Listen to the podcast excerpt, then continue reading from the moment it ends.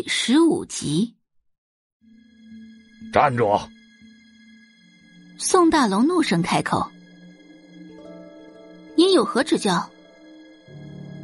宋画停住脚步，微微回眸，他的脸上笼着一层雪白的灯光，看不清楚神色。跪下！宋画浅浅勾唇，斜倚在旋转楼梯的扶栏上，标准的大佬姿态。抱歉啊，大清已经亡国了，现在是二十一世纪。见宋画不仅没有认识到错误，反而一副吊儿郎当的样子，宋大龙气得呼吸都变深了。小孽种，你知不知道你今天晚上得罪了谁？你现在赶紧去医院给刘总道歉，跪着让刘总原谅你，要不然，你以后休想踏进这个家的大门半步。宋画微微挑眉，您的意思是？要断绝父女关系，或者说，您觉得卖女求荣很光荣？哼，请问您有没有想好要怎么跟玉家交代？宋画一连三个问号，每一个问句都让宋大龙窒息。说完之后，宋画转身就走，周磊直接破口大骂：“你个小贱人，你到底还有没有教养？”我们把你养这么大，你就是这么报答我们的？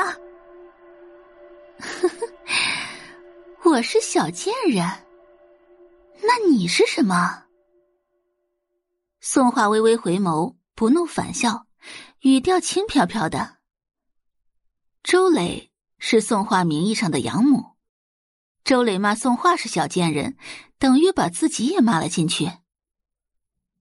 周磊气得浑身都在发抖。脸色也白了。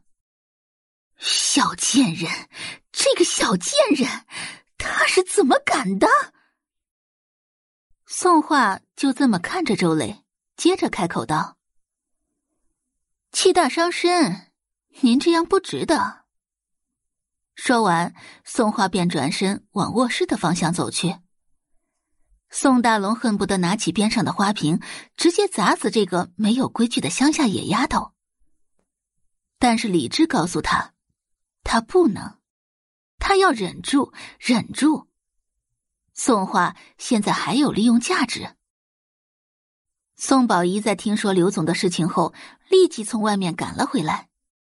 爸妈，我听说刘总被姐姐打了，这是真的吗？宋大龙点点头，那表情都快要哭了。刘总现在正在医院。听医生说，情况很不乐观。如果刘总真的从此以后不能正常生活的话，那他们宋家就摊上大麻烦了。闻言，宋宝仪握住宋大龙的手：“爸，您别担心，我刚好在国外认识了一个很出名的泌尿科医生，我马上联系他。”啊，那那你快联系。宋宝仪拿出了手机。立刻拨了个电话出去，很快那边就接通了。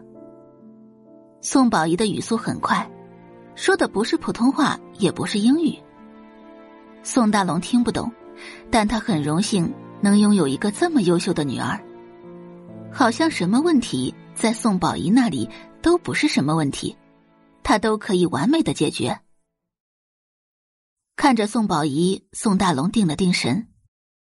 几分钟之后，宋宝仪挂了电话，接着道：“爸，您放心，维克先生最近刚好在云城，他马上去医院，有他出马，您就放心吧。刘总肯定会没事的。”说到这里，宋宝仪低下头，表情失落：“爸，对不起啊，我不该给您出这个主意，我不知道姐姐她会动手打人。”本以为宋画被迷晕之后，就算醒来了也不会反抗，可谁知道宋画居然这么没教养，还敢动手打人。宋大龙看向宋宝仪：“哎，没事的，宝仪，这不是你的错，都怪那个野种上不了台面，什么人都敢得罪，真是不识抬举。等这件事之后，爸，还是算了吧。这些年来，姐姐也不容易。这件事呢，是我欠考虑。我或许不应该把姐姐推出去，她又不是什么货物。感谢您的收听，去运用商店下载 Patreon 运用城市，在首页搜索海量有声书，或点击下方链接听更多小说等内容。